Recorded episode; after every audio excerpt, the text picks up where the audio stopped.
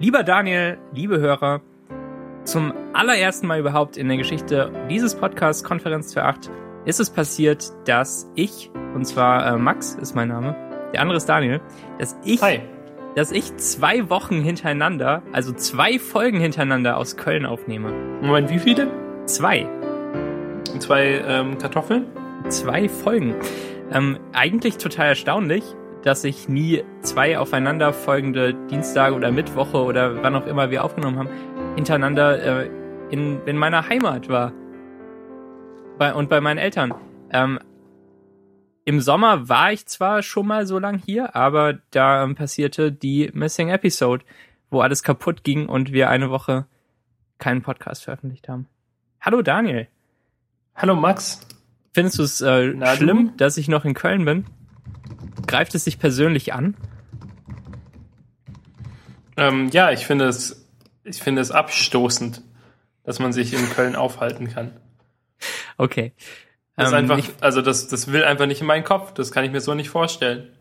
ja, es also- überrascht mich auch selbst gerade. Du bist einfach so in Köln. Ja, genau. Schon seit äh, zehn Tagen oder so gerade. Und ich habe noch vor, ein paar Tage dran zu hängen. Naja. Wie geht's dir denn? Ähm, ganz gut. Ähm, Gerade ist das Skype-Signal ganz, ganz schlecht. Max, mach mal was. Bei mir ist es nicht so schlecht. Vielleicht wird es jetzt auch wieder besser. Vielleicht war mein. Ich habe ja ein ganz, ganz schlechtes WLAN-Signal teilweise, seit ich das neue MacBook habe. Ah, Das ist Okay. irgendwie so ein bisschen. Nee, jetzt ist es ganz gut. Na gut. Okay. Okay. Okay. Ähm, letzte Woche hast du über Heuschnupfen geklagt. Und ähm, wie, wie ist da der Status? Äh, es, es war direkt vorbei, am zwei Tage danach. Weil. Seitdem ist das Wetter irgendwie nicht mehr so gut. ah, okay. Wirklich mit Regen oder nur kühler? Ähm, kühler und teilweise auch so ein bisschen Regen und getröpfeltes und, und so. Okay. Ähm, ja, keine Ahnung. Ich habe halt am Tag danach habe ich überlegt, ob ich morgens in, noch in die Apotheke gehen soll, mir irgendwas besorgen soll. Aber stattdessen habe ich einfach meine ähm, das Nasenspray, das ich letztes Jahr hatte, wiedergefunden und habe das benutzt. Das ist nämlich irgendwie einfach nur ähm, Meersalz, Ja. ähm, also Meerwasser, Mhm. Wasser mit Meersalz. Und ähm, das habe ich benutzt und das hat schon mal relativ gut geholfen. Meine Nase war dann immer noch teilweise ein bisschen voll, aber es war schon mal viel besser. Das freut mich. Ja. Und jetzt ist es wahrscheinlich auch nicht mehr alles rot auf der äh, Heuschnupfenkarte. Aber Nee, wenn es dir gut genug geht, dass du gar nicht nachgucken musst, äh, dann freut mich das auch sehr für dich. Ja, also ich bemerke es äh, gar nicht mehr eigentlich. Cool, cool. Ähm, ja, ich, ich habe ja irgendwie auch ge, gehustet letzte Woche und das hörte sofort auf. Jetzt habe ich mich an die furchtbare Luft in Köln gewöhnt und, äh, und muss eigentlich gar nicht mehr wieder weg. Mhm. Und wenn ich doch wieder weggehe, dann ähm, kann ich so gut atmen, wie ich mir das jetzt gar nicht vorstellen kann. Das, das, da, als hätte man irgendwie viel größere Nasenlöcher, durch, durch die man das alles aufnimmt. Und dann, Okay, aber jetzt ist es moment, also allgemein ist es bei diesem Besuch scheinbar ja nicht so schlimm, wie, wie es manchmal war. das stimmt. Oder? Ja. Also Großartig, du ne? klagst nicht immer darüber und so. Und vielleicht war das auch der Grund, warum du immer schnell wieder weg wolltest. Das kann gut sein. Ja. Also Also halt, wer, wenn man halt schlecht atmen kann und fast stirbt, dann genau. will man vielleicht eher wieder weg. Ähm, heute ist Aschermittwoch. Wusstest du das? Was? Ja. Was? Aschermittwoch. Ähm, und zwar habe ich heute auf Twitter. Was, heute? Ja, heute. Ähm, Ist überhaupt Mittwoch? Ja. Schon, also schon Mittwoch ist ja, kommt ja als Schock für mich. Ah, okay. Ähm, die letzten Jahre habe ich immer dieses furchtbare Wortspiel auf Twitter gesehen, ähm, wo Leute geschrieben haben, dass es Ascher Mittwoch sei und das, den, den Wortteil Ascher sowie diesen amerikanischen Rapper geschrieben haben. Ähm, das habe ich heute gar nicht auf Twitter gesehen in meiner Timeline. Und es hat mich überrascht und äh, gefreut. Das habe ich jetzt eben nochmal überprüft in Tweetbot, in dem ich äh, alles durchsucht habe. Niemand fand äh, heute Aschermittwoch lustig. Das ist super. Ähm, Aschermittwoch folgt ja immer auf Karneval. Und ähm, zum ersten Mal überhaupt seit äh, ich vielleicht zehn Jahre alt bin oder so, hatte ich ein schönes Karneval. Denn äh, früher hat man nur die äh, kinderkompatiblen Teile von Karneval mitbekommen. Das heißt, man ging donnerstags oder freitags in die Schule verkleidet und dann hatte man das lange Wochenende frei, Montag und Dienstag auch noch frei und hat Karnevalszüge angeguckt mit seinen Eltern, wo auch verkleidete Leute rumlaufen und mit Süßigkeiten werfen. Und das ist ja eine Offenbarung für, äh, für Kinder, die überhaupt nicht mit dem Gedanken klarkommen, dass plötzlich Süßigkeiten geworfen werden. Vom, vom Himmel fallen einfach genau. von allein. Ja, sowas, was das ganze Jahr über eher knapp ist, wo man nicht so viel von haben darf und was, was irgendwie abgezählt wird, vielleicht sogar, dann äh, da, da fängt man dann einfach Unmengen von und bringt äh, große Beutel mit Süßigkeiten nach Hause und darf natürlich auch nicht alles auf einmal essen, sondern es wird in großen äh, Boxen oder Dosen gesammelt und man darf sich dann ab und zu was nehmen, so dass es auch sehr, sehr lang hält, bis es eklig wird. Das war ähm, Karneval, als ich klein war. Dann kam ich. Nee, nee, Moment, warte mal, es wird dann weggegessen, bis am Ende nur noch die, die schlimmsten Bonbons üb übrig sind. So, so die harten, schlecht Ah, ja. Stimmt, ich erinnere das mich. Das ist ja das Geheimnis. Ja, genau. Die guten Sachen werden ja nicht, altern ja nicht lang genug, um schlecht zu werden. Das stimmt.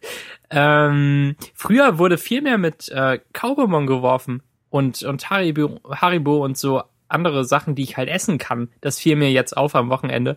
Als Wo nur mit Milch geworfen wird. eigentlich nur so Schokolade. Kleine Schokolädchen, hm alle irgendwie mit Custom-Motiv drauf, je nachdem, welche Gruppe die wirft. Und irgendwie Verrückt, das kenne das kenn ich auch nicht. Also wir hatten, haben ja äh, auch ähm, Fasching in, äh, in Süddeutschland gehabt. Und da wirft man ja auch Sachen und verkleidet sich. Aber das, ähm, also wie du jetzt sagt, sagst, dass äh, das vor allem Schokolade ist, das kenne ich auch nicht. Also ich würde auch sagen, vor allem so weiche Sachen. Genau, das hat mich gewundert. Früher gab es viel so Marshmallows und was, was ich jetzt äh, nur ein, zwei Mal gesehen habe, war, waren diese ähm, ganz dünnen Röhrchen aus Plastik, wo so Brausepulver drin ist, die man dann aufbeißt oder aufschneidet und äh, sich so in den Mund füllen kann. Aber das gab's früher auch ganz viel. Ähm, dann wurde ich älter und fand Karneval natürlich äh, furchtbar, weil man plötzlich mitkriegt, dass Leute betrunken auf der Straße liegen und dass an Weiberfastnacht, direkt nach dem, nach der Schulkarnevalsveranstaltung, die irgendwie von acht bis elf geht oder so, dass danach alle in die Stadt äh, fahren sofort, um da äh, zu trinken und zu tanzen und zu grölen. Und dann findet man das natürlich plötzlich nicht mehr so cool, denn ähm, warum sollte man vormittags betrunken in der Stadt sein und äh, das ist ja alles irgendwie furchtbar und laut und stinkt und eigentlich muss man große Teile der Innenstadt weiträumig meiden an diesen fiesen Karnevalstagen, zum Beispiel am ersten. Ähm, weil, weil früher auch irgendwie ständig überall zerbrochene Flaschen und sowas und Scherben und alles war. Und es war eigentlich, eigentlich sehr eklig und kotze überall.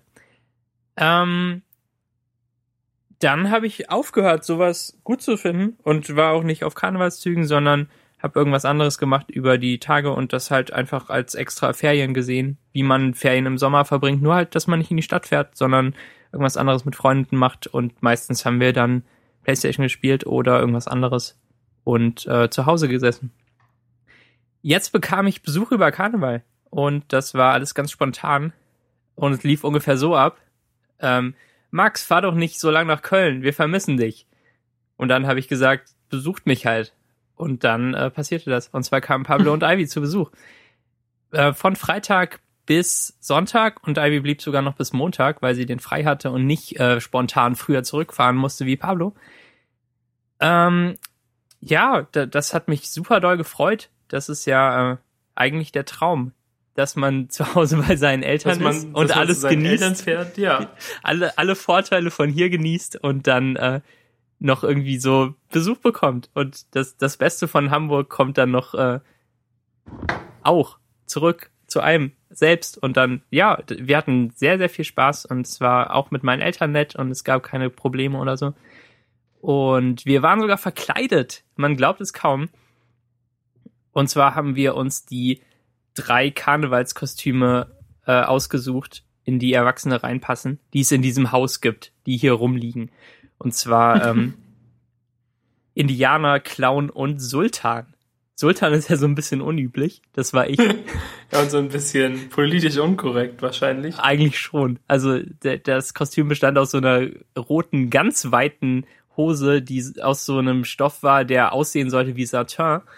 Und, und zwar war die in Größe ja, 52. Ja, ähm, und zwar war die in Größe, Größe 52, was äh, auf der Skala der Männer-Kleidungsgrößen ist, mit dem man ja eigentlich sonst nie zu tun hat, weil, man überall in SM und L einkauft und äh, Hosengrößen ja nochmal anders funktionieren. Aber ich habe mir sagen lassen, dass es riesig ist und ich konnte es, äh, ich konnte das eigentlich nicht richtig tragen. Ich hatte ähm, meine Jacke reingesteckt in die Hose und die Hose so da drüber, weil man, man zieht am besten eine Jacke unter sein Kostüm an äh, damit man nicht ganz so sehr friert. Und die Hose rutschte natürlich trotzdem, die war ein bisschen zu groß.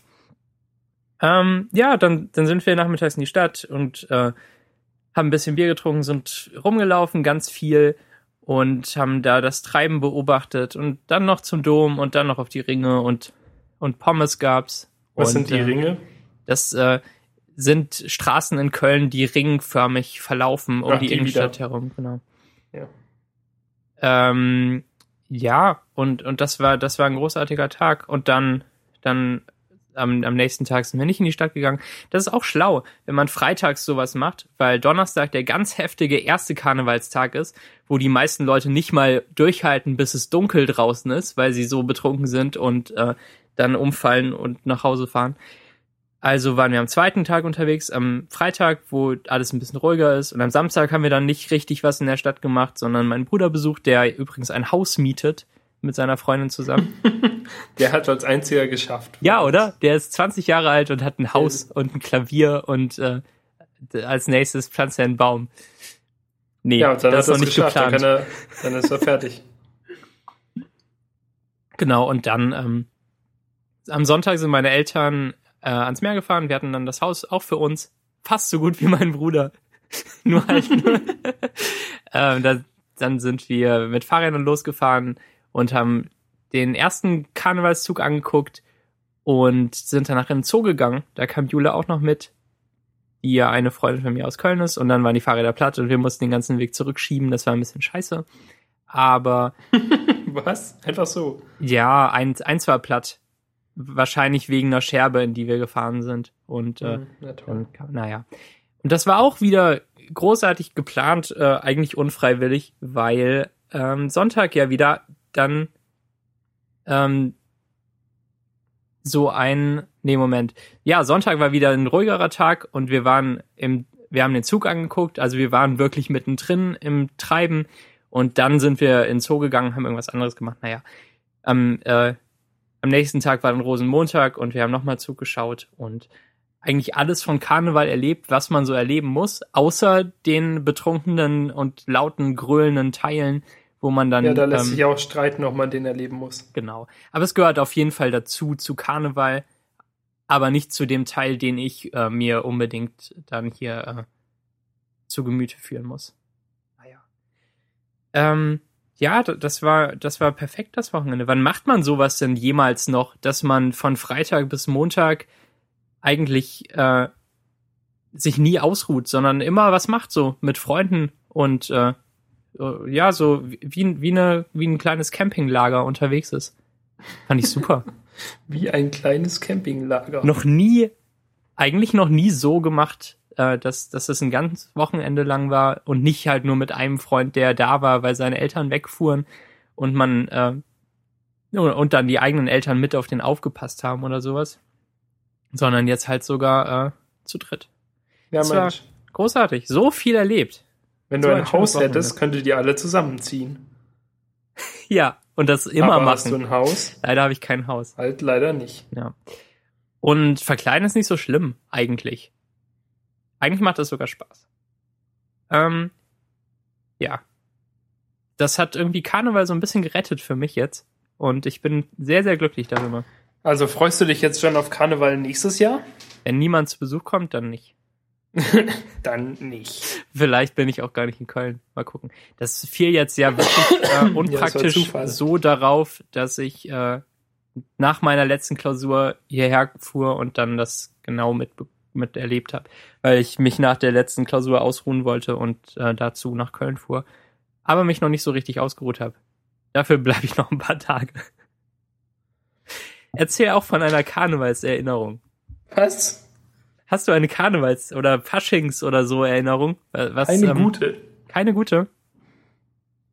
Das ist schade. Du brauchst auch Besuch und, äh, und musst zu der Zeit zu deinen Eltern fahren. Probier's mal aus.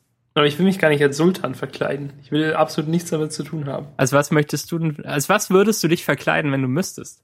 Wenn ich müsste, Ja. dann als du. Nicht als äh, elfter Doktor oder so. Oder als Syracuser. Oh, Schön mit äh, Mittelscheitel und einfach schlecht gelaunt. und, und seinem T-Shirt. Äh, seinem- Karneval ist ist blöd. Ja. Äh. Er trägt bestimmt auch T-Shirts mit seinem Gesicht drauf. Ja, oder mit irgendeiner Begründung für ähm, Dings. Ach, was, äh, de, äh.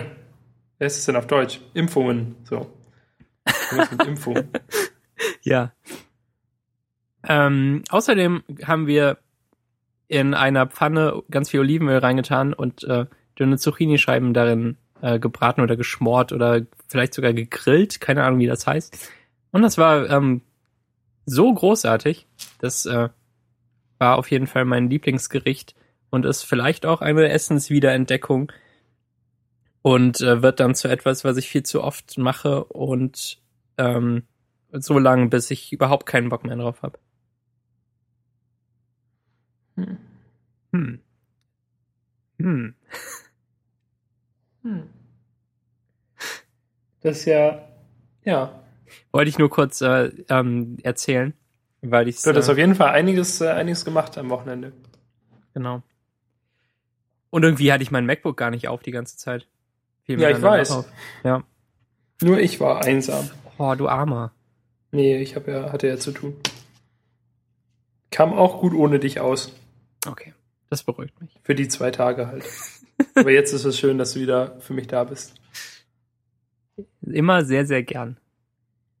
Ich habe heute einen Brief bekommen von der evangelischen Kirche. Okay. Das fängt ja gut an. Soll ich dir mal vorlesen? Ja, Der bitte. ist so mittellang. Ich weiß nicht, ob das langweilig ist. Aber egal. Also, der ist schon witzig. Berlin, 3. März 2014. Lieber Herr Diekmeyer, vor kurzem hatte ich in der Nähe des Kurfürstendamms einen Tag voller Termine. Alltagssorgen bedrückten mich, ich musste noch einkaufen und danach gleich zurück ins Büro. Wie soll das nur alles gehen? fragte ich mich. Unschlüssig blieb ich stehen. Da hörte ich die Glocken der Gedächtniskirche. Jetzt in die Kirche? Nein, dafür war nun wirklich keine Zeit. Und doch, einen Moment später saß ich im Halbdunkel des Kirchenraumes. Um mich herum Stille. Das blaue Licht der Kirchenfenster ließ mich zur Ruhe kommen. Ich schaute mich um und sah einen Gebetszettel in der Reihe vor mir. Das Vaterunser. Wie von selbst schloss ich meine Augen und sprach leise Vater unser im Himmel. Mit jeder Bitte des Gebets wurde ich gelassener. Dein Wille geschehe. Ich finde den Gedanken beruhigend, dass die Worte, die Jesus Christus selbst gesprochen hat, in allen Sprachen und an allen Orten der Welt auch heute noch gesprochen werden. Immer, in jedem Augenblick wird gerade irgendwo das Vaterunser gebetet. Und der Chor der Betenden verstummt nie. Wann immer wir wollen, können wir dazugehören. Das gibt mir die Gewissheit, dass ich von dieser Gemeinschaft gehalten werde. Im Gebet kann ich mich Gott anvertrauen, ich kann danken oder klagen. Wenn ich bete, wird mir klar, es gibt mehr als mich, meine Sorgen und meine Ängste. In dieser Woche beginnt die Passionszeit, eine Zeit der Besinnung, der Ruhe und des Innehaltens vor Ostern, dem großen Fest der Freude. Das gibt uns die Gelegenheit, über uns nachzudenken und uns auf das Wesentliche zu konzentrieren. Jetzt können wir uns fragen, was uns trägt und, welchen, und auf welchem Grund wir stehen. Zusammen mit diesem Brief schicke ich Ihnen das Vaterunser, das uns Christinnen und Christen miteinander verbindet. Sie können es überall beten, zu Hause, unterwegs, im Gottesdienst, in der Gemeinde oder, so wie ich vor einigen Tagen, allein in der Kirche. Als ich später wieder auf der Straße stand, war die Zahl meiner Aufgaben nicht geringer geworden. Das nicht. Und doch war etwas anders. Ich ging zuversichtlicher durch den Rest des Tages. Seien Sie behütet auf all Ihren Wegen. Ihre Pfarrerin Ulrike Trautwein, Generalsuperintendentin im Sprengel Berlin. Und dann beiliegend ist so eine Karte, auf der tatsächlich das Vaterunser einfach draufsteht. In weiß vor einem dunklen Foto mit äh, der einem, einem äh, Nacht, einer Nachtaufnahme von Berlin. Wir an, dass es Berlin ist. Erstaunlich. Ja, und das, das bekomme ich jetzt einfach so geschickt. Und noch mit einem Foto von Ulrike Trautwein. Sieht sie nett aus? Ähm, hm, naja, irgendwie nicht so richtig. Sieht so ein bisschen aus wie Satan. Nur mit. Die arme Frau. Nein, aber weiß nicht, ihr Lächeln sieht so ein bisschen. Da steckt definitiv Wahnsinn in ihr. Ah, Okay. Und ist der Brief so richtig mit einer Briefmarke, die jemand selbst draufgeklebt hat, frankiert gewesen? Ja, nur ich habe den bekommen. Da wird immer jedes Jahr jemand ausgesucht. Nie. Das meinte ich nicht. Aber ist das jetzt so Nee, ich glaube, es ist- oder Ich glaube, die Briefmarke war aufgedruckt oder sowas. Okay. Also es ist schon ein Massenschreiben, na denke ich. Ich wollte nur einschätzen, ähm, von welchem Maßstab von Massenschreiben wir etwa reden. Aber ähm, Ich glaube, dass tatsächlich fast jeder Evangelische irgendwie eins bekommt. ähm, ja, vielen Dank für den Brief an äh, Frau Trautwein. Und danke, dass Ja. du den vorgelesen hast eigentlich auch. Ja, oder? ich war halt total geschockt, dass ich sowas bekomme. Das war schon, schon seltsam. Aber das hat, also ich habe den Brief auch vorhin Michel vorgelesen und er hat gesagt, dass uns das ja jetzt endlich in der Konferenz die Möglichkeit gibt, ausgiebig über Religion zu sprechen. Und dann bin ich schreiend weggelaufen. Ja, gut, das äh, machen wir, glaube ich, lieber nicht. Nee, Das machen wir in, in, in 100 Folgen oder so, wenn uns sonst gar nichts mehr bleibt. in Folge 666. Sehr gute Idee.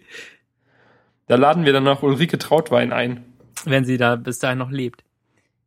Ja, oder wenn wir bis dahin noch leben. Stimmt. Das sind halt noch 30 Jahre. Es könnte immer was passieren. Sind es überhaupt 30 Jahre? Nee, 12. Ich glaube, ich, ja, Aber ich, glaub, ich bin halt dumm. Genau. Man, man kann ja immer sterben. Ja.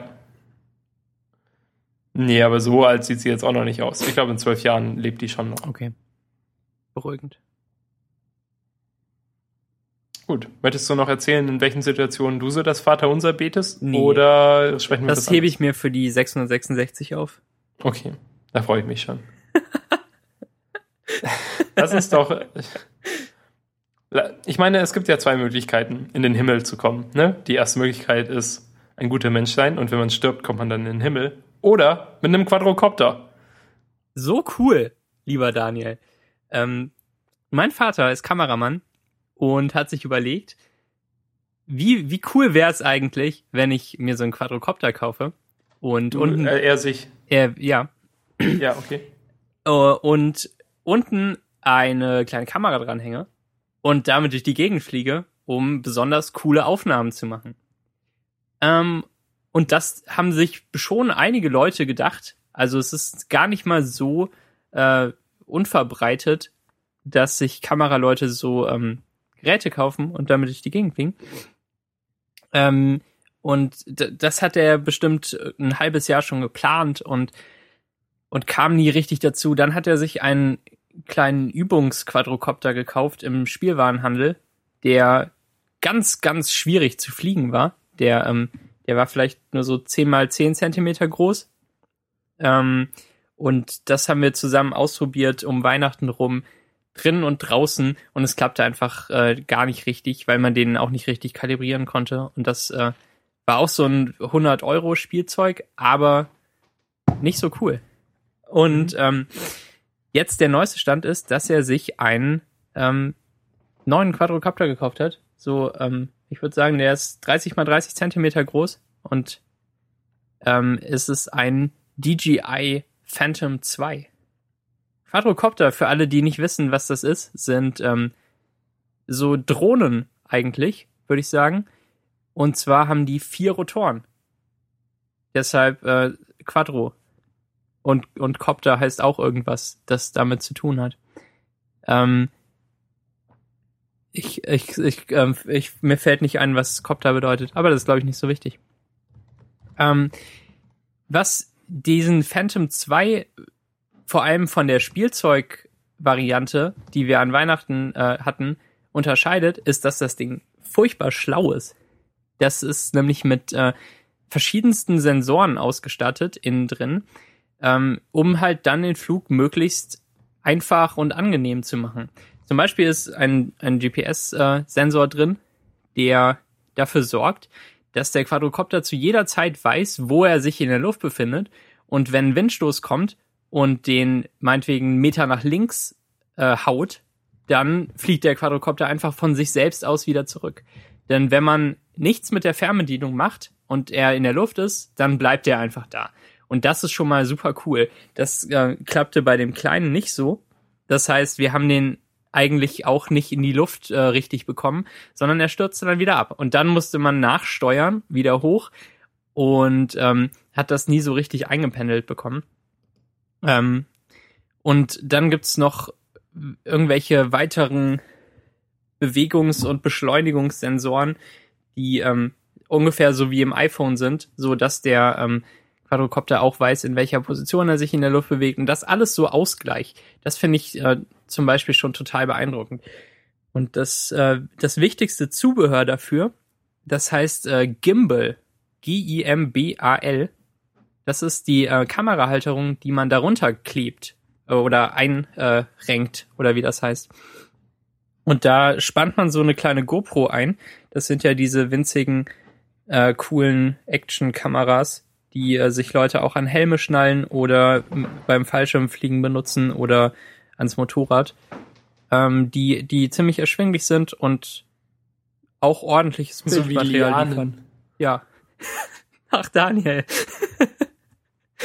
ähm, und der, der Gimbal sorgt dafür, dass die GoPro nicht starr unten an dem Quadrocopter hängt und jeden kleinen Bewegungskram, den der Quadrocopter macht, um sich halt selbst auszugleichen und so mitmacht, sondern dass es ähm, das ist halt so eine Verzögerung drin dann, oder? Ja, sie hängt halt nochmal frei ähm, und man kann einmal die Position einstellen und dann bleibt sie auf der gleichen Position, ähm, egal wie der Quadrocopter sich in der Luft befindet. Das heißt, wenn man ihn in die Hand nimmt und die Kamera unten eingehängt hat und ähm, man ihn so nach links und rechts kippt, dann schaut die Kamera auf den gleichen Punkt weiterhin. Und das ist super cool und ich glaube, es ist äh, fast so teuer wie der Quadrocopter selbst, dieses Zubehörteil. Ähm, und das geht eben auch für die Achse nach vorne und hinten, aber nicht für die Drehung, weil man ja auch ähm, drehen will und, und schwenken und so. Das ist äh, sicher gewollt. Ähm,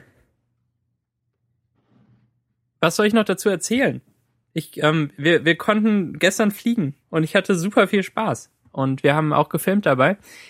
Ähm, das, das war so ein kurzer Probeflug. Und zwar halten die Akkus jeweils so 25 Minuten. Und äh, das reicht bestimmt auch für alles, was man filmen will. Ähm, denn, ja, sonst muss man halt zwei oder drei mitbringen. Ja, genau. Und viel länger kann die GoPro, glaube ich, auch nicht aufnehmen. Das, sonst muss man da halt irgendwie alles immer ständig wechseln. Aber wahrscheinlich ist halt der eine Anwendungszweck dafür, dass man mal einen so einen, äh, so einen kleinen Flug macht und sich einen Überblick verschafft, zum Beispiel über ein Haus drüber oder so. Und, ähm, und oder so eine Kurve fliegt in der Luft, aber nichts, ähm, wofür man wirklich 25 Minuten am Stück aufnehmen muss. Ja. Weil das ist ja sehr, sehr lang schon. Ähm, also wahrscheinlich wird das auf kurze ein, zwei Minuten Flüge immer rauslaufen, die man dann komplett aufnimmt. Und, die halt so viel besser zu machen sind, als wenn man jetzt wirklich einen großen Kran oder einen echten Helikopter braucht. Genau. Ähm, ja, und. Was ist denn die Reichweite so? Schon so 100 Meter in jede Richtung, würde ich sagen. Okay. Außer wenn große Bäume dazwischen sind. Aber man will auch eigentlich nicht so weit fliegen, würde ich sagen, weil ähm, dann verliert man ja den Sichtkontakt und äh, dann wird's vielleicht gefährlich. Eine, eine der Regeln beim Fliegen ist, dass man, wenn es brenzlig wird, immer erstmal nach oben fliegen soll. Also dann, um, um halt so Zeit zu gewinnen und äh, das äh, und den Quadrocopter vielleicht wiederzufinden, wenn man ihn verloren hat und so. Also ist euch das passiert oder nee, ist es nur eine Regel? Das ist eine Regel. Und äh, so in die Höhe geht er wirklich schon sehr, sehr weit. Bis über Greifvogel hinüber, die da auch äh, rum, rumfliegen und dann. Ja, 100 Meter hoch ist schon echt hoch. Genau, vielleicht sind es auch nicht 100, ich kann das überhaupt nicht schätzen und äh, ich bin ja wie bekannt der schlechteste Schätzer überhaupt. Ähm, also Höhe schätzen finde ich schon echt schwer. Ja, und das Datenblatt habe ich nicht vor mir. Ähm, jedenfalls fliegt man dann schnell wieder weg von den Greifvögeln, damit die äh, nicht denken, dass der Quadrocopter ein verfeindeter Vogel ist und ja. den aus der Luft pflücken. Ja, verdammt, verdammter komischer Vogel hier, ganz ohne Flügel und mit den mit, mit den Rotoren, Rotoren, genau, die oh, oder man köpft versehentlich den Greifvogel, wenn er oh ungünstig reinschlägt. Aha. Nein. Ja, na toll. Ja. Ähm, was man sich noch dazu kaufen könnte, wäre ein Monitor, auf dem man das GoPro-Bild direkt auch sehen kann, den man sich dann an die, an die Fernsteuerung oder so schnallt. Ähm, weil die GoPro ja auch ein WLAN aufbaut seit neuestem, also diese GoPro 3 Modelle ab da, in das man sich einwählen kann, wenn man das Passwort kennt und ähm, dann empfängt man das äh, Videobild mit irgendeiner großen Verzögerung zwar und nicht in Full HD, aber um die Einstellung zu kontrollieren, ist es auf jeden Fall ausreichend. Ja. Ähm, ich glaube, dass man halt nicht raten muss, wobei man, wobei man natürlich eh nicht so viel raten muss mit der GoPro. Das ist ja der Trick. Also, dass sie halt 180 Grad abfilmt. Genau. Inzwischen gibt's auch zwei Einstellungen, dass die so ein bisschen schmaler filmt und nicht, äh, nicht das, nicht äh, so breit wie die Linse kann. Das mhm. ist äh, eigentlich auch ganz nett. Ähm, unnötig schwer ist es aber, so eine Aufstiegserlaubnis zu bekommen, dass man wirklich auf jeden Fall immer fliegen kann, ohne dass ein äh, das Ordnungsamt darauf aufmerksam macht, dass man äh, dass man da Quatsch macht. Und zwar gibt's noch keine richtigen Gesetze dafür. In diesen Stadtbundesländern ist komplett verboten. Die haben das irgendwann mal erst entschieden. Also in, in Hamburg und Berlin und Bremen darf man gar nicht fliegen. Und in den anderen ist es so, dass man sich mal so einen Vortrag angehört haben muss äh, über die Regeln, der halt irgendwie gehalten wird von, von Leuten, die dafür respektiert werden. Und dann, wenn man das hat, dann kann man irgendwie anrufen und, und sich um so eine Erlaubnis kümmern. Aber für Leute, die sagen, dass es ihr Hobby ist, wird die ungern oder gar nicht rausgegeben. Und das finde ich schon irgendwie ein bisschen blöd. Dass, äh, dass man das nur bekommt, wenn man sagt, dass man es beruflich macht oder so tut, dass man es beruflich macht. Oder man holt sich halt gar keine Erlaubnis. Weil es gibt auch Fälle, wo man für jeden einzelnen Flug eine Erlaubnis braucht. Das läuft dann sicher so ab, dass man beim Ordnungsamt anruft und, äh, und sagt, ja, hallo, ich habe hier so, ein, so eine kleine Drohne. Ähm, und ich möchte um diese Uhrzeit an diesem Ort mal so ein bisschen rumfliegen. Und dann sagen die, ja, uns doch egal, mach halt. Ja, mach doch, blöder Kackding. Ja, genau, ruf doch nicht an. Ähm, also wahrscheinlich wird es auf viele solche Telefonate hinauslaufen. Ähm, ja, vielleicht sind die dann irgendwann genervt genug, dass das Gesetz wieder geändert wird. Oder es komplett verboten wird oder so. Das, äh, das weiß man nicht. Ja, ähm, stimmt, ja, wahrscheinlich das. Ja, aber sonst super cool. Und einfach zu fliegen auch. Denn ähm, man, wenn man nichts macht, bleibt es einfach so. Ich finde das irgendwie einfacher als Autofahren zum Beispiel. Weil man ja auch in der Luft äh, nicht äh, groß auf Verkehr aufpassen muss oder so. Und wenn irgendwas passiert, dann fliegt man einfach hoch noch zehn Meter weiter und gewinnt damit ja richtig viel Zeit, falls, falls das Ding wirklich taumelt oder so. Ähm, diese Dimension hat man beim Autofahren ja nicht. Man kann nicht, wenn man denkt, ah, das wird vielleicht eng, erstmal zehn Meter hoch und abwarten und schauen, dass man keinen Unfall baut. Ja, nicht sondern, mit dieser Attitüde. Ja, genau. Ähm, ähm, aber bei äh, Zurück in die Zukunft kann man das. Stimmt. Aber wir sind noch nicht zurück in der Zukunft. Stimmt. Noch nicht. Ich habe ich hab das gerade nachgecheckt und du hast tatsächlich recht. Wir sind da einfach noch nicht. Genau. Also, äh, Quadrocopter.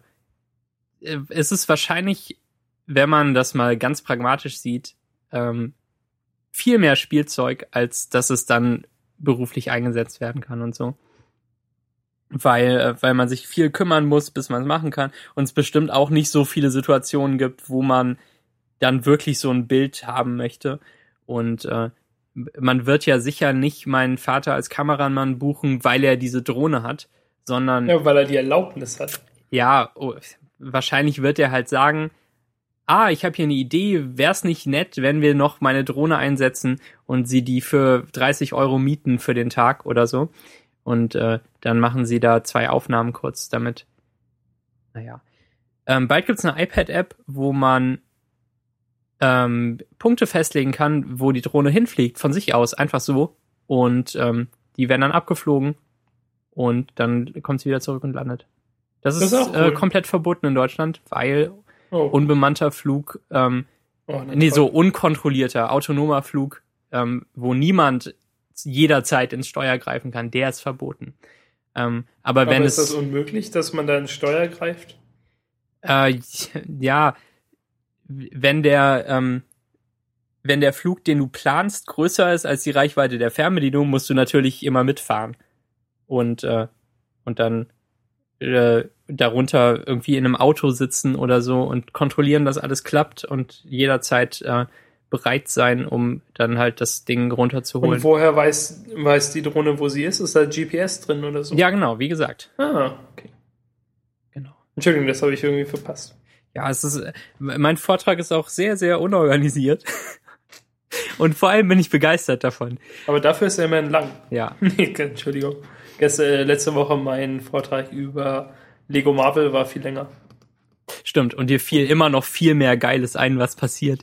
Aber über Was so ein Spiel gibt's. als ich die, als ich die äh, Folge im Nachhinein nochmal angehört habe, ähm, dachte ich, puh, das ist ganz schön, war ganz schön lang. Und mir fiel halt echt immer- irgendwie immer noch was ein. Ah, okay. Ähm, mir fällt jetzt auch ein, dass es zum Beispiel so eine ähm, Return-to-Home-Funktion gibt. Wenn, wenn man aus der Reichweite rausfliegt, kann man einstellen, dass äh, die Drohne einfach umdreht und dahin fliegt, wo sie gestartet ist, weil sie das ja alles weiß. Das ist ähm, auch sehr schlau eigentlich. Und die Ja. alternative Anst Einstellung ist, dass sie dann einfach landet, ähm, sobald sie aus der Reichweite raus ist. Was ich aber dumm finde, weil, Weil da kann ist ja weg. da kann ja die Klippe sein und sie kann dann äh, landen im Wasser und äh, untergehen. Aber immerhin ist sie sanft gelandet, weil das kann sie natürlich auch ganz genau wissen, wo sie äh, gerade landet. Ja, wie hoch sie ist und so. Genau. Also Ja, ist GPS cool. ist eine super coole Technologie und und das ist beeindruckend, dass es so genau geht, dass die Drohne schon weiß, wenn sie halt so ein bisschen zur Seite geweht wird, dass sie dann wieder zurückfliegt und alles. Das ist äh, alles cool. Aber das ist ja wahrscheinlich nicht nur über GPS, oder? Sondern auch irgendwie über ja genau über die anderen äh, Beschleunigungs- und Bewegungssensoren und das alles. Aber äh, Und den kleinen Gnomen, der drin sitzt und sagt, hey, Der- Moment mal. der kleine zurück. Gnom, der immer gegenlenkt, ja. Ja. Ja. Ähm, ich bin sehr, sehr beeindruckt und vorhin habe ich noch äh, aus Scherz gesagt, dass ich auch eine möchte. Das stimmt gar nicht, weil, ähm, weil ich in Hamburg wohne und eh nicht fliegen darf. Und Doch in der Wohnung. ja. Und ich Wohnzimmer glaube, eigentlich ist das Spannende halt auch nicht das Fliegen, sondern das Filmen. Und man versucht gut genug zu werden, dass das Fliegen einfach handwerkliche Tätigkeit ist, die man so macht, auch nebenher, wie zum Beispiel, dass man seine Kamera auf der Schulter trägt. Ähm, weil das ist ja nicht das Spannende am Film, sondern das Spannende ist, dass man das äh, Bild richtig hat und sich dadurch eben äh, künstlerisch ausdrückt, im besten Fall. Oder Ja. den äh, Regisseur künstlerisch ausdrückt und seine Befehle umsetzt. Ähm, ja, und, und damit zu filmen, stelle ich mir sehr, sehr cool vor. Und äh, ich wünsche meinem Vater viel Spaß damit. und ich komme zu Besuch und Oh. flieg dann auch mal. Geil. Er, er meinte, er kann uns in seine Aufstiegserlaubnis mal eintragen. Also mich und meinen Bruder. Mhm. Weil ähm, er uns ja dann den Vortrag gibt, den er gehört hat. Den hat er letzte Woche sich angehört. Das ist alles äh, sehr, sehr wirr, die Gesetzeslage. Aber er, ähm, er kann uns das dann auch alles beibringen und dann äh, dürfen wir auch mal fliegen. Cool. Dann kannst du dich ja dabei filmen. Wie ich fliege. Ja, indem du einfach immer um dich rumfliegst und dich filmst. Ja, aber schön. Ähm, ja. Aber ist schon, ähm, ja, ist schon halt was, also, wie, wie groß ist der dann? Die, die, diese, wie groß ist die Drohne? Ich würde 30 mal 30 Zentimeter schätzen, aber ich schaue lieber nochmal nach auf, ähm, auf deren Website. Wie, wie, nee, steht hier auch nicht sofort. Ähm, Ja, ähm, so, so ungefähr um den Maßstab herum. Okay. Ach so, äh, um die 30. Ich dachte, du zeigst jetzt vielleicht irgendwas mit deinen Armen. Und Nee. sagst, ja, so. Nee, Ähm, nee, okay, ja. Also nicht so super riesig. stimmt, genau. Es gibt auch Octocopter, wo man dann so eine richtige Filmkamera unten dranhängt, wie sie mein Vater jetzt zurzeit benutzt. Also so eine so eine Sony FS700, wo man äh, Spiegelreflexobjektive dran schraubt. Ungefähr so diese Größe haben die Kameras, die man jetzt eben äh, professionell einsetzt, um damit Reportagen zu filmen. Also wie, wie eine sehr, sehr große ähm, DSLR. Ja, DSLR. Ist der Trick einfach immer mehr Copter an so ein Gerät zu machen? Also so ein 100er Copter vielleicht gibt es irgendwann. Der würde, glaube ich, sehr, sehr ruhig fliegen. Ich, Ja. Ich, ja, eigentlich ist die Regel ja, je mehr man hat, an je mehr Punkten man den Flug ausgleichen kann, desto äh, ruhiger ist es im besten Fall. Also der Octocopter, den kann man, also es geht auf jeden Fall auch viel größer und und so. Und äh, ja, manche Leute haben das, aber das ist auch sehr, sehr teuer. ja, klar, immer noch ein Elektromotor und Rotoren und Ausgleichzeug.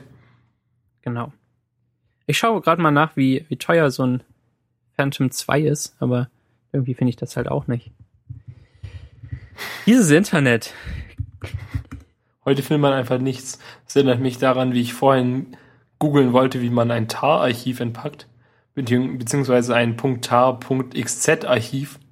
Mhm. Denn es ist so, ich habe einen Raspberry Pi gekauft und jetzt äh, auch ähm, schon Raspbian, also die Raspberry äh, Debian-Dings äh, drauf installiert und habe dann mal geguckt, was für ein Python da drauf ist und es gibt 2.7.6 oder so und 3.2.2. Jedenfalls möchte ich natürlich eigentlich 3.3 haben. Aber dafür muss man es sich selber runterladen und selber ähm, ja, selber entpacken und selber kompilieren. So. Und dann habe ich halt mal nach einer Anleitung geguckt, wie das geht. Und tatsächlich hat jemand im Raspberry Pi Forum das geschrieben, wie es geht. Allerdings mit einer ein bisschen älteren Version. Also aktuell ist halt 3.3.4 und der hat es geschrieben für 3.3.2. Und ich dachte, ah, kein Problem, ändere ich überall die letzte 2 in eine 4 und dann klappt alles. Aber Python hat in der Zwischenzeit es geändert, dass sie ihre äh, die Archive zum Runterladen nicht mehr als .tar.bz2, sondern als .tar.xz zum Download anbieten, aus irgendeinem Grund. Und dann musst du erstmal schauen, wie man das entpackt. Und dann gibt es, äh, es gibt jedenfalls so ein, so ein Tool, das heißt unxz, mit dem man ein .tar.xz-Archiv zu einem .tar-Archiv machen kann. Und dann muss man dieses tar-Archiv noch entpacken. Und dann, und, und ich, warum sage ich nicht immer und dann? Äh, ja, da anschließend muss man das Ganze dann halt noch, keine Ahnung, was ich als letztes angeschossen habe, das läuft jetzt halt auch irgendwie schon seit 50 Minuten. Und es ist immer noch dabei, die, ähm, diese Konfiguration vorzubereiten. Ah, okay. Make ist nicht so gesprächig, oder wie? Nö, es ist sehr gesprächig, aber ich bin noch nicht bei Make. Ah, okay. Ah. Also möglicherweise ist Make gesprächig. Jedenfalls bin ich halt bei diesem Configure-Schritt und ähm, das ist relativ gesprächig und sagt immer, bei welcher Datei er gerade ist. mhm. Aber es dauert halt. Und es lang. gibt sehr, sehr viele. Das, äh, also Python selbst kompilieren ist, äh, das dauert lang. Toll. Du hast ja die ganze Nacht Zeit. Ja, Ähm, hätte das denn geahnt? ja. Wenn ich das gewusst hätte, hätte ich einfach 3.2 behalten. Also dieser DJI Phantom kostet irgendwie halt zwischen 500 und 1000 Euro, würde ich mal sagen. Es gibt natürlich auch total widersprüchliche Preisangaben, aber auf Amazon gibt's den, den Phantom 1 zum Beispiel eben für, für diesen Preis äh, etwa. Und dann kostet eben halt noch dieser Gimbal-Zubehör-Ding unten äh, fast nochmal genauso viel. Und dann ist man dabei und kann äh, filmen, wie man fliegt. Nur um das nochmal kurz nachzuschieben. Und äh, mit dem Thema abzuschließen, dass man nichts findet im Internet. Wie schlimm sind eigentlich Foren, Daniel? Um Antworten zu finden. Oh, Foren? Ja. Was? Schön, dass du fragst. Foren sind das Schlimmste der Welt. Erzähl doch mal, es gibt warum. halt, es, Es gibt halt Foren und es gibt Stack Overflow. Und Stack Overflow ist hervorragend, um Antworten zu finden, weil man einfach Sachen hoch, also weil Sachen schon fertig hochgevotet äh, sind, bis man sie findet. Und äh, Foren sind furchtbar, weil jemand stellt eine Frage, fünf Leute kritisieren die Art, wie die Frage gestellt wird, zehn Leute kritisieren, dass überhaupt der Typ an also auf diese Weise an sein Problem herangeht und eh irgendwas komplett anders machen sollte. Und die falsche also Programmiersprache benutzt und sowas. Richtig, also wenn man irgendwie irgendwas mit einem Raspberry Pi macht, dann wäre die richtige Entscheidung auf jeden Fall gewesen, ein Arduino oder ein Dell Server zu kaufen.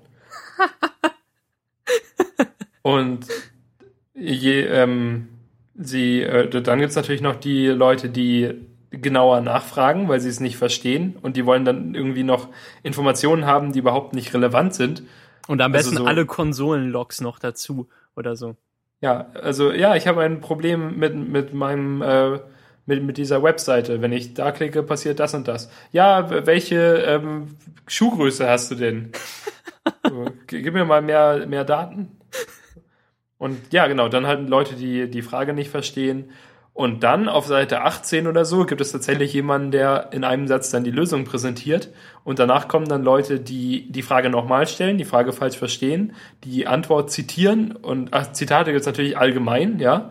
Und ähm, Leute, die dann sagen, dass die richtige Antwort falsch sei und Leute, die sich bedanken. Und dann ist der ganze Thread 80 Seiten lang und irgendwo ist die richtige. Die richtige Antwort. Die muss man erstmal finden. Das ist jedenfalls unbrauchbar. Wenn so eine, wenn so eine Frage nicht so offensichtlich ist, dass sie nach einer, nach, nach einem Post richtig beantwortet ist, dann kannst du Foren vergessen. Das stimmt. Man findet halt echt nur jemanden, der das gleiche Problem hat. Aber man, man will nicht so viel Arbeit reinstecken, um zu gucken, wie er sein Problem möglicherweise ja, genau. gelöst hat. Eigentlich erstaunlich, weil für mich war gefühlt das Internet bis vor, bis vor Stack Overflow eigentlich, dass man immer nur Leute gefunden hat, die das gleiche Problem hatten. Also ähm, ich habe mich vielen Foren rumgetrieben, als ich äh, versucht habe, auf meinem Windows XP meine äh, Lego Mindstorms Webcam Sache da zu installieren. Ähm, ah, du hast, ja, ah. haben wir schon mal drüber gesprochen. Du? Ja. Hm. Und wir waren wahrscheinlich zwei von den Leuten, die da Foren gelesen haben. Ähm, nee, tatsächlich hatte ich da ja kein Internet. Ach so, okay. Ich war also auf mich allein gestellt. Ähm, ja, ich auch nicht an dem Rechner, an dem ich das gemacht habe, sondern halt an anderen immer. Und mit meinem Vater zusammen haben wir dann Google. Achso, Moment, warte, ich hatte ja doch da irgendwie mal Internet. Ja. Aber eben auch an einem anderen Computer. Aber ich genau. hab's da, hab da danach geguckt, ob man irgendwas machen kann. Aber es ging natürlich nicht. Und alle hatten die gleichen Probleme und, und, und Lösungen zu finden war ähm, aussichtslos. Bis einem irgendjemand anders, die man schon kannte, dann erklärt hat, wie es geht der besser Aber recherchieren war oder so. Irgendwann ging's, ja. Hm. Äh, mit, mit irgendwelchen Installern, die man vorher laufen lassen musste, die, die hießen halt irgendwie eins bis fünf. Die musste man alle in dieser Reihenfolge ausführen und äh, dann konnte man die, die Webcam-Treiber zuerst installieren und dann irgendwie auch die Lego-Software. Hervorragend, ne? Spannend. Mensch, kannst du jetzt mal in die Vergangenheit reisen und das meinem Vergangenheits-Ich erklären, der geweint hat, weil seine, äh, also nicht wirklich, ja nicht wirklich geweint, ich war nur frustriert. Ja. Dass die Webcam nicht mehr funktioniert hat. Ja. Wenn ich Zeitreisen kann, dann später, dann mache ich's, okay? Okay. Versprochen. Top. Da freue ich mich schon drauf. Also bis, bis jetzt hat's ja noch nicht geklappt. Ich fühle mich jetzt noch nicht anders. Du merkst es, wenn diese Stelle in diesem Podcast dann plötzlich anders verläuft. Ja, plötzlich verschwindet. Genau. Aber Selbst ich glaube, wenn du schon wieder vergessen hast, dass es halt äh, funktionierte, weil du wirst dich ja nicht bewusst dran erinnern, sobald äh, ähm, jemand deine Vergangenheit so geändert hat, dass du auch auf Windows XP die Webcam benutzen kannst. Also das ist es ja, so wie ein Looper? Ja, wahrscheinlich, oder? Ähm, nee, ich, aha, hm was ich eigentlich sagen will, ist, dass es dein Leben nicht so sehr verändern wird, dass du vom einen auf den anderen Moment halt denkst, oh krass, damals ging das ja, mein Leben hat sich geändert oder so. Ach so, stimmt, es ist dann ja einfach schon seit zehn Jahren so. Genau. Ja. Ja. Zeitreisen, ne? Unglaublich. Ja. Wann geht eigentlich Dr. Who weiter? Äh, im, im September oder ja, so? Ja, übernächstes Jahr.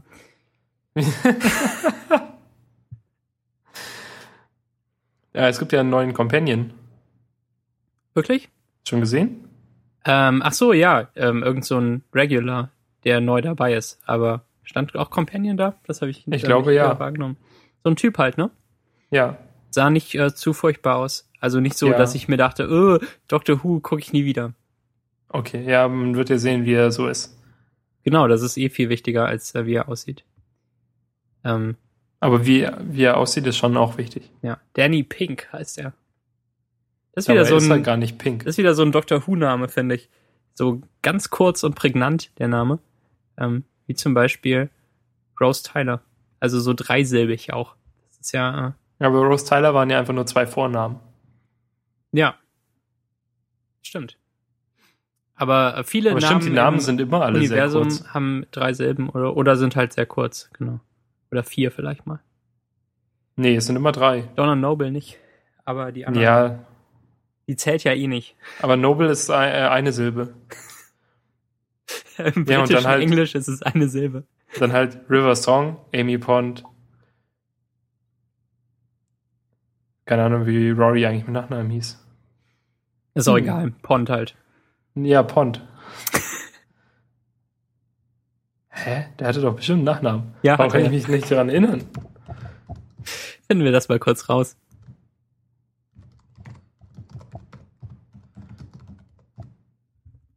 Wenn man Ar- Arthur Darvill, wie der Autor, äh, wie der Typ heißt, ähm, in Google eingibt und danach Rory, dann kommt als Vorschlag nur Rory Pond. Rory Williams hieß er. Ja, Williams. Also auch wieder ein, zwei Vornamen. Stimmt. Tja. Na toll. Der hat auch wieder ein hervorragendes Wikipedia-Foto, ist ja unglaublich. Das können wir mal verlinken. Das sieht ja so richtig wach und, und gut aus. Sehr gut. Äh, Max, ich bin so müde oder irgendwie fertig. Das ist eine ganz harte Woche für mich, kann ich dir sagen. Ähm, wir testen gerade eine Webseite, weil sie ein neues CMS bekommen haben, aber die Webseite soll gleich aussehen. Und wir wollten eigentlich das CMS umsetzen, aber dann haben wir das nicht gemacht, aus Gründen. Und ähm, jetzt macht es eine andere äh, Agentur, beziehungsweise ein Dienstleister, und der setzt die gleiche Webseite im neuen CMS um und sie sieht furchtbar aus. Oh, Ähm, in, in großen Teilen. Also es unterscheidet sich irgendwie, Sachen sind falsch und ähm, da, also es war vor Wochen schon so und dann haben wir das zurückgegeben und gesagt, das ist ja furchtbar und dann haben sie gesagt, sie verbessern alles und dann haben wir ein großes Testing-Dokument aufgesetzt und die ganz viele Fehler da reingeschrieben und dann haben sie gesagt, dass sie sie verbessern und sie haben sie nicht verbessert und Freitag kam der Release-Candidate raus, in dem die ganzen Fehler immer noch da sind. oh. Und jetzt haben wir noch zwei Leute zum Testen reingeholt. Einmal so ein Grafiker, Freelancer und Yannick Scheffel. Äh, Scheffel? Moment? Ah, verdammt. Ja, Sheffield, glaub ich. verbreitet. Der ist ja auch auf Twitter. Ja, Yannick Noel Scheffel. Ja, der kam heute rein und hat ein bisschen ähm, Funktionalität getestet auf der Webseite. cool. Ganz cooler Typ eigentlich. Sie, ähm, ja, hatte eine, also hat, hatte coole Schuhe an. Und ein Hemd. Sehr gut. Gleich mal gefolgt auf Twitter. Auf, auf diese persönliche Empfehlung hin. Ja, aber er twittert fast nichts. Ah, okay. Das, noch besser. Noch besser. Meine Timeline Ja, ist eh da kann man voll. ruhig mal Leuten äh, folgen. Der hört, glaube ich, auch den Podcast, darum erwähne ich ihn jetzt extra. Schöne Grüße an äh, Yannick. Auch Ja. von mir. Er hat zumindest uns auch ähm, ein Foto von seinem Ausweis geschickt. Schön. Ja, sieht aber ein bisschen anders aus jetzt heute. und nicht mehr wie vor 100 Jahren. Ja, das war ganz gut. Jedenfalls, ähm, und auch sonst habe ich halt gerade so ein Projekt mit Michel laufen und äh, dafür machen wir abends Meetings und dann komme ich immer aus der Agentur, total fertig von diesem blöden Testing und ganz viel anderem. Also letzte Woche war fast nichts los und diese Woche ist super viel los. Dann komme ich immer aus der Agentur und dann miete ich noch bis um halb eins mit Michel wegen dem Projekt.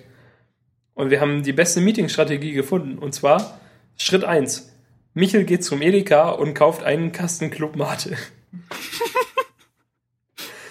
es war so, Michel stand, Michel stand im Edeka vor der Clubmate und sieht, oh, nur noch eine Kiste da. Aber diese Kiste ist, ist voll. Wie praktisch. Und denkt sich dann, wäre doch eigentlich geil, jetzt die ganze Kiste zu nehmen.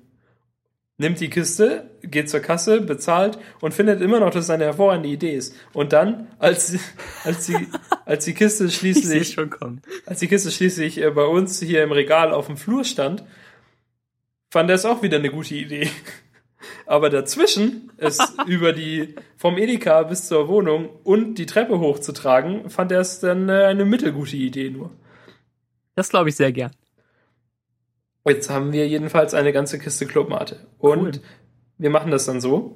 Wir, also wir haben ein wirklich äh, ziemlich gutes System gefunden. Ich sitze so auf meinem Bett und Michael sitzt daneben auf seinem Stuhl. Und ähm, er schaut auf seinem, auf seinem, äh, er hat jetzt ein neues Retina MacBook Pro übrigens. Ist ganz schön äh, dünn und leicht.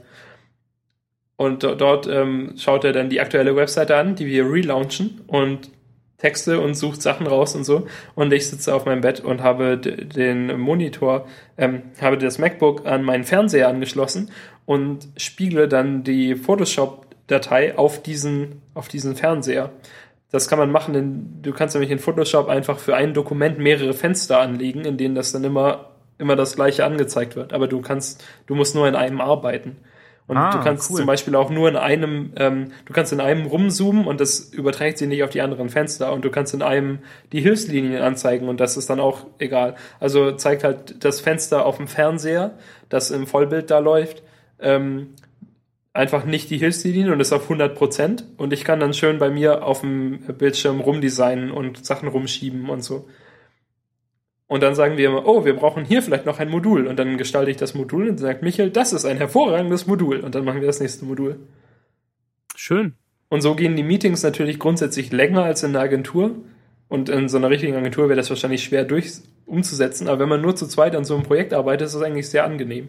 Weil man kann sich halt die ganze Zeit über alles äh, unterhalten und Sachen gemeinsam entscheiden und so. Stimmt. Das klingt sehr sinnvoll.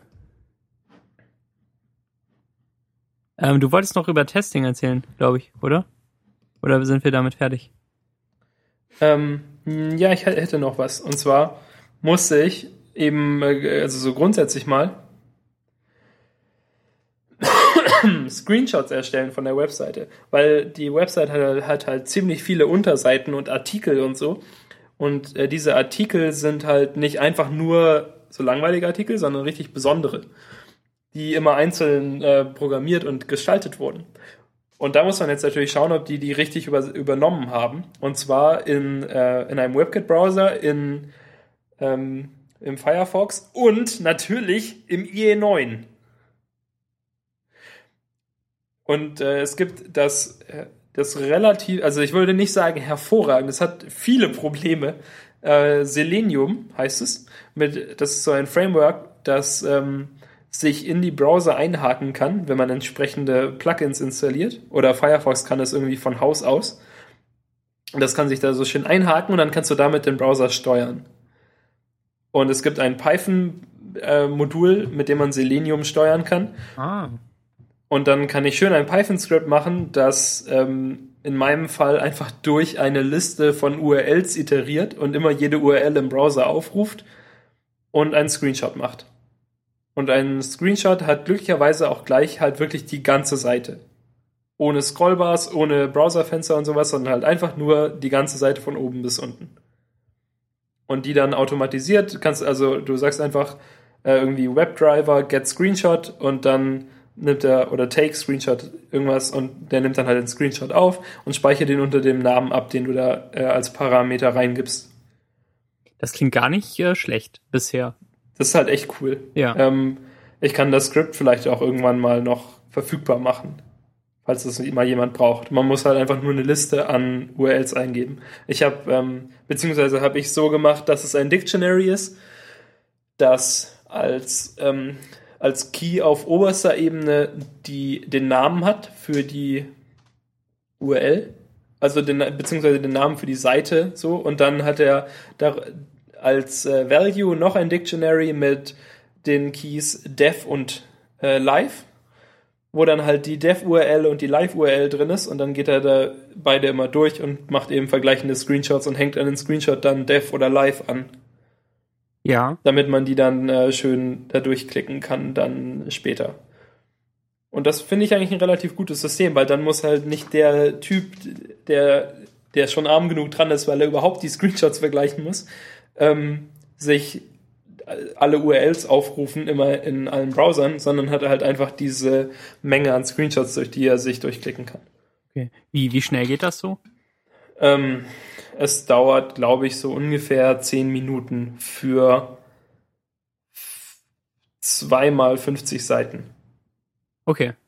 Also ja, weil er halt, ja, also ich hatte irgendwie ungefähr 50 Seiten und er hat halt, macht halt immer Screenshots von der äh, Test- und der Live-Version. Okay. Und ist dann die meiste Zeit davon, dass die Seiten geladen werden und er das abwartet? Oder ist das Skript wirklich äh, auch langsam und verzögert? Nee, er wartet, dass er das abruft. Okay. Ich habe es so gemacht, dass er warte, also grundsätzlich ähm, wartet das Skript immer, bis etwas fertig ist. Also wenn du halt schreibst, ähm, es gibt irgendwie die, die Methode get page oder sowas oder get URL, dann ruft halt der Browser ähm, die URL auf. Und äh, die nächste Funktion wird erst ausgeführt, wenn dieser Aufruf fertig ist. Aber das Problem dabei ist, dass zum Beispiel ähm, Schriften oder JavaScript-Zeug oder sowas dann vielleicht noch nicht fertig ist. Ah, okay. Wenn die irgendwie asynchron geladen werden oder so. Mhm. Darum habe ich da halt noch ein Wait eingebaut, dass er eine Sekunde wartet, bevor er den Screenshot macht. Einfach damit die Sachen wirklich immer fertig sind. Und das klappt auch. Ja, sehr gut. Und dann macht er halt den Screenshot. Und der Screenshot dauert, glaube ich, auch immer noch kurz, weil er halt irgendwie was durchrechnen muss. Und so, aber grundsätzlich geht es ziemlich schnell. Auf jeden Fall viel schneller, als wenn du selber durchgehst und von jeder Seite einen blöden Screenshot machen willst. Ja, genau. Das geht ja selbst, wenn man so eine Extension hat, die, äh, die das für einen macht. Nicht so schnell.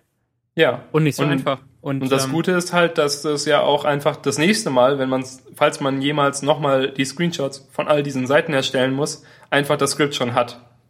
Ja, Und man muss es nochmal ähm, neu einfach. das ist auf jeden. Fall eine Aufgabenstellung, wo man mit der Geek-Herangehensweise ähm, sich erstmal ein Skript zu schreiben, schon beim ersten Mal äh, anwenden, deutlich profitiert, oder? Und beim zweiten Mal kann man schön richtig feiern. Und ich habe das ja jetzt schon dreimal äh, angewendet. Sehr cool. Von dem her hat sich das schon gelohnt. Also ich habe das halt vor Wochen das grundsätzliche Skript geschrieben und das dann halt immer, wenn es nochmal kam, ein bisschen verbessert an den Teilen, wo es das letzte Mal gehakt hat. Mhm.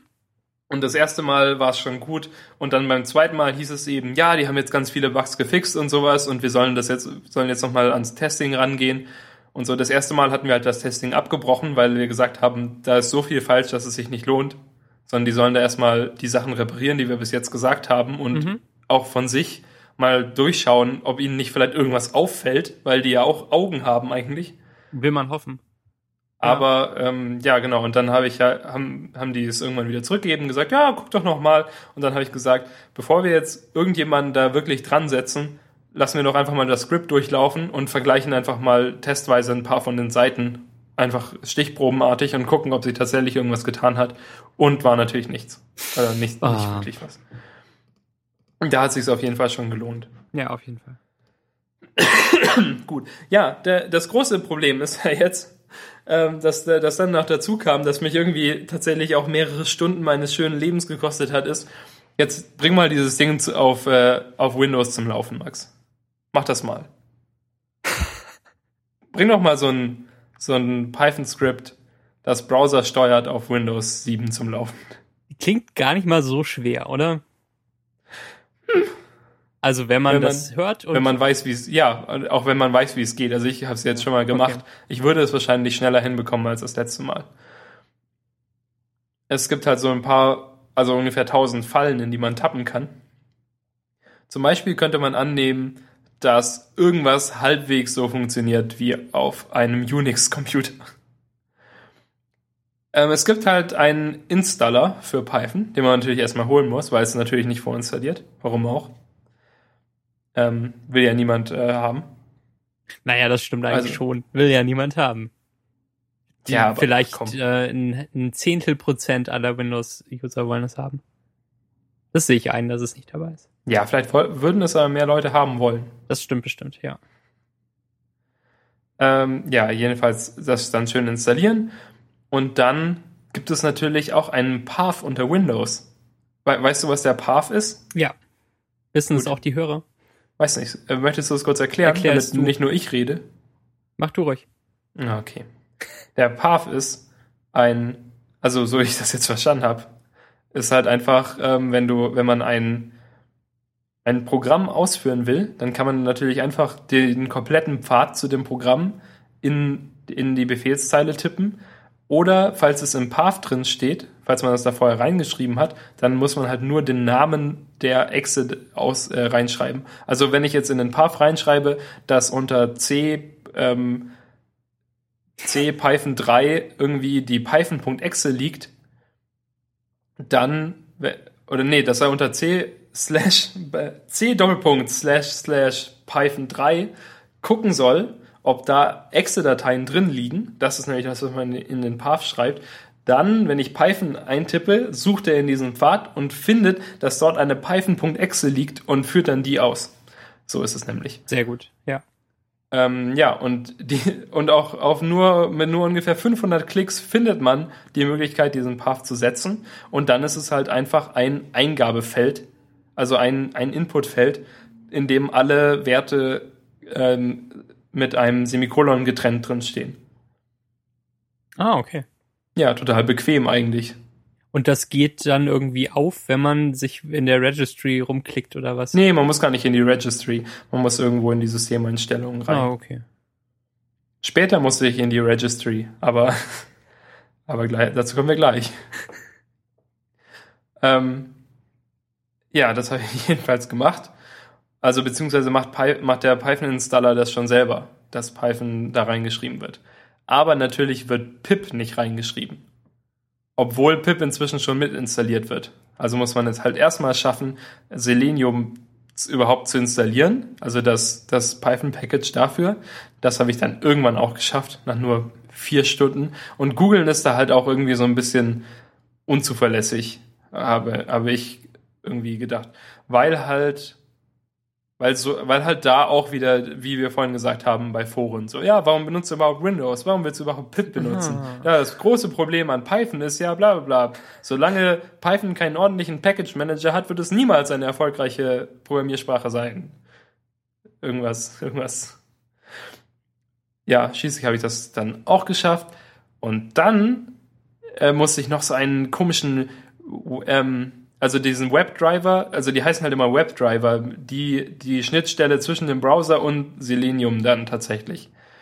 Und diesen, den, den ähm, Internet Explorer Webdriver musste ich installieren und dann, beziehungsweise musste ich ihn gar nicht wirklich installieren, ich musste nur die Exe-Datei runterladen, irgendwo ablegen und diese dann auch wieder in meinen Path schreiben, da, weil das irgendwie auch nicht automatisiert gemacht werden kann, sondern Selenium spekuliert darauf, dass du es bereits in deinen Path geschrieben hast und du kannst es ihm nicht anders sagen oder so. Du, man muss es dann halt in den Path reinschreiben. Das nächste Problem war dann, dass ich den IE11 installiert habe. Und zum einen sollten wir gar nicht für den IE11 testen und zum anderen funktioniert Selenium im IE11 gar nicht, weil Windows schon, weil Microsoft schon wieder irgendwas ganz Tolles an den Sicherheitseinstellungen gedreht hat und es unmöglich gemacht hat aus irgendeinem Grund.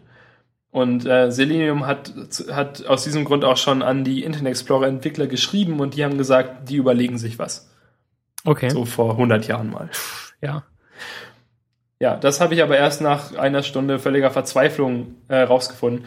Und, ähm, und schließlich installierte ich den IE9, also ich downgradete. Und den hatte ich dann. Das nächste Problem war es dann, dass die, ähm, die Test-URLs hinter einem HT-Access-Login-Dings ähm, versteckt sind. Und eigentlich ist es ja eine Möglichkeit von HTTP, dass man den Username und das Passwort direkt im HTTP-Request angibt und das dann sofort entschlossen wird. Aber aus Sicherheitsgründen hat der Internet Explorer das abgeschafft. Ich benutze absichtlich abgeschafft, denn es ist nicht eine Option, die man aktivieren kann. Es ist abgeschafft. Es geht einfach nicht. Weil früher gab, also das war nämlich eine, eine ganz, ganz große Sicher eine ganz, ganz große Sicherheitslücke, denn man konnte in die in den Usernamen zum Beispiel, es ist halt immer ähm, http Doppelpunkt slash slash Username Doppelpunkt Passwort at äh, url.com.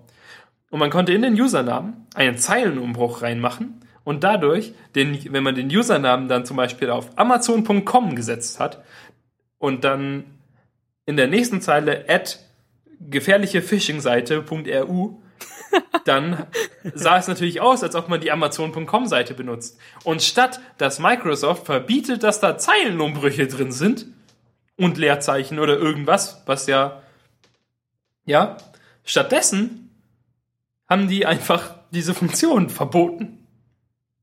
Das klingt so lächerlich, leider. Dann habe ich ein bisschen gegoogelt und tatsächlich kann man zwar nicht im Internet Explorer selbst auf irgendeine Weise ähm, das reaktivieren, aber man kann in die Registry gehen und dann ganz, ganz tief drin irgendwo ein äh, bestimmtes, einen bestimmten Eintrag für den speziellen Internet, also für den Internet Explorer anlegen und dann die ähm, dieses dieses Bit, das es enthält, auf 1 setzen, damit es erlaubt ist. Oder auf 0, damit die Funktion, es zu deaktivieren, deaktiviert ist. Ich glaube, so rum. Okay. Das habe ich gemacht. Hat nicht geklappt. Oh. Habe ich, neu, hab ich neu gestartet. Hat immer noch nicht geklappt. Habe ich geweint. Rechner aus dem Fenster geworfen.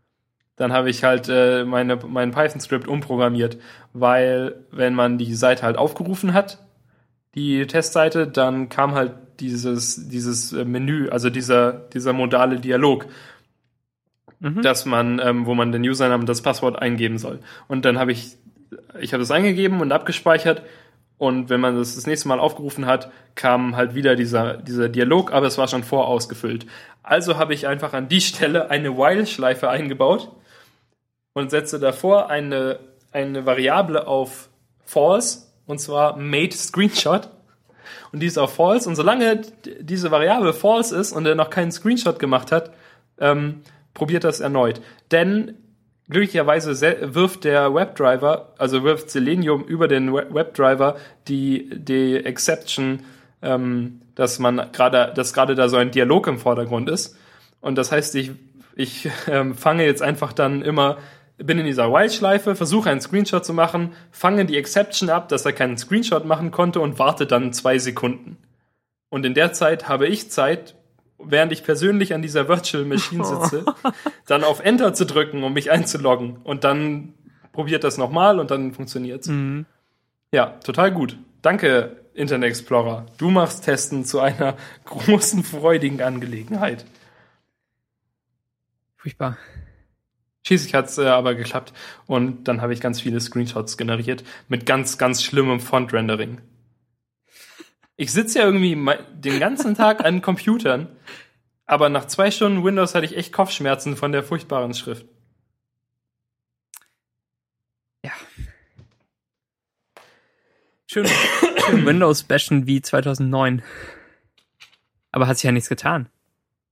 Ja, also es ist halt auch, also vielleicht bin ich selber schuld, wenn ich den IE7 benutze, aber auf Ja. Windows 8.1 hätte ich halt immer noch, ähm, habe ich IE7 oder Windows 7 Du gesagt? hast IE7 gesagt, aber meintest Ich meine Windows 7. wie wir alle Entschuldigung. dachten. Aber wenn ich, wenn ich alle, äh, also wenn ich Windows 8.1 benutzen würde, würde ich wahrscheinlich auch gar nicht irgendwas anderes als den Internet Explorer 11 benutzen können. ja, wahrscheinlich schon. Behaupte ich jetzt mal. Genau. Unter, unter äh, OS X war jedenfalls alles super entspannt. Und ich konnte ganz schnell zu allem Screenshots erstellen. Tja. Ja, ja da habe ich jetzt auch äh, Phantom.js benutzt. Darüber sprachen wir ja schon mal ein bisschen. Mhm. Und ähm, nachdem ich es jetzt tatsächlich mal benutzt habe, kann ich sagen, es ist hervorragend. Also es ist tatsächlich sogar relativ schnell. Also Schön. akzeptabel schnell. Es ist halt irgendwie mit JavaScript im Hintergrund. Aber immerhin ähm, kommt nicht immer die ganze Zeit so ein Fenster und muss tatsächlich irgendwas machen. Mhm. Sondern es läuft halt im Hintergrund im Terminal und macht Screenshots. Das ist eigentlich schon geil. Genau. Das haben wir, glaube ich, letzte Woche sogar schon besprochen, ne? Ja. Genau, können wir auch nochmal verlinken. Und äh, dann, Ja, ich wollte nur sagen, dass es Ja, geklappt dann, ja, genau. Das, das, wir waren ja auf dem Stand, dass du nicht sicher warst, ob es eine Empfehlung ist. Und jetzt ist es eine. Und darüber freue ich mich. Ja. Alles gut. Alles ist gut, Daniel.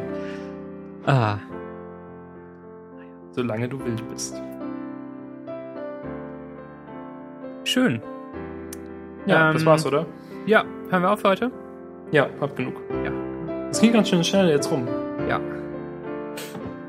Dann ähm, bis zum nächsten Mal. Ja, dir auch. Ein, eine schöne Woche, Max. Und noch einen schönen Resturlaub in Köln. Genau. Nächste Woche dann wieder aus Bremen. Ja, hoffentlich. Okay. Genau. Tschüss, Dann liebe Hörer. Spaß. Tschüss.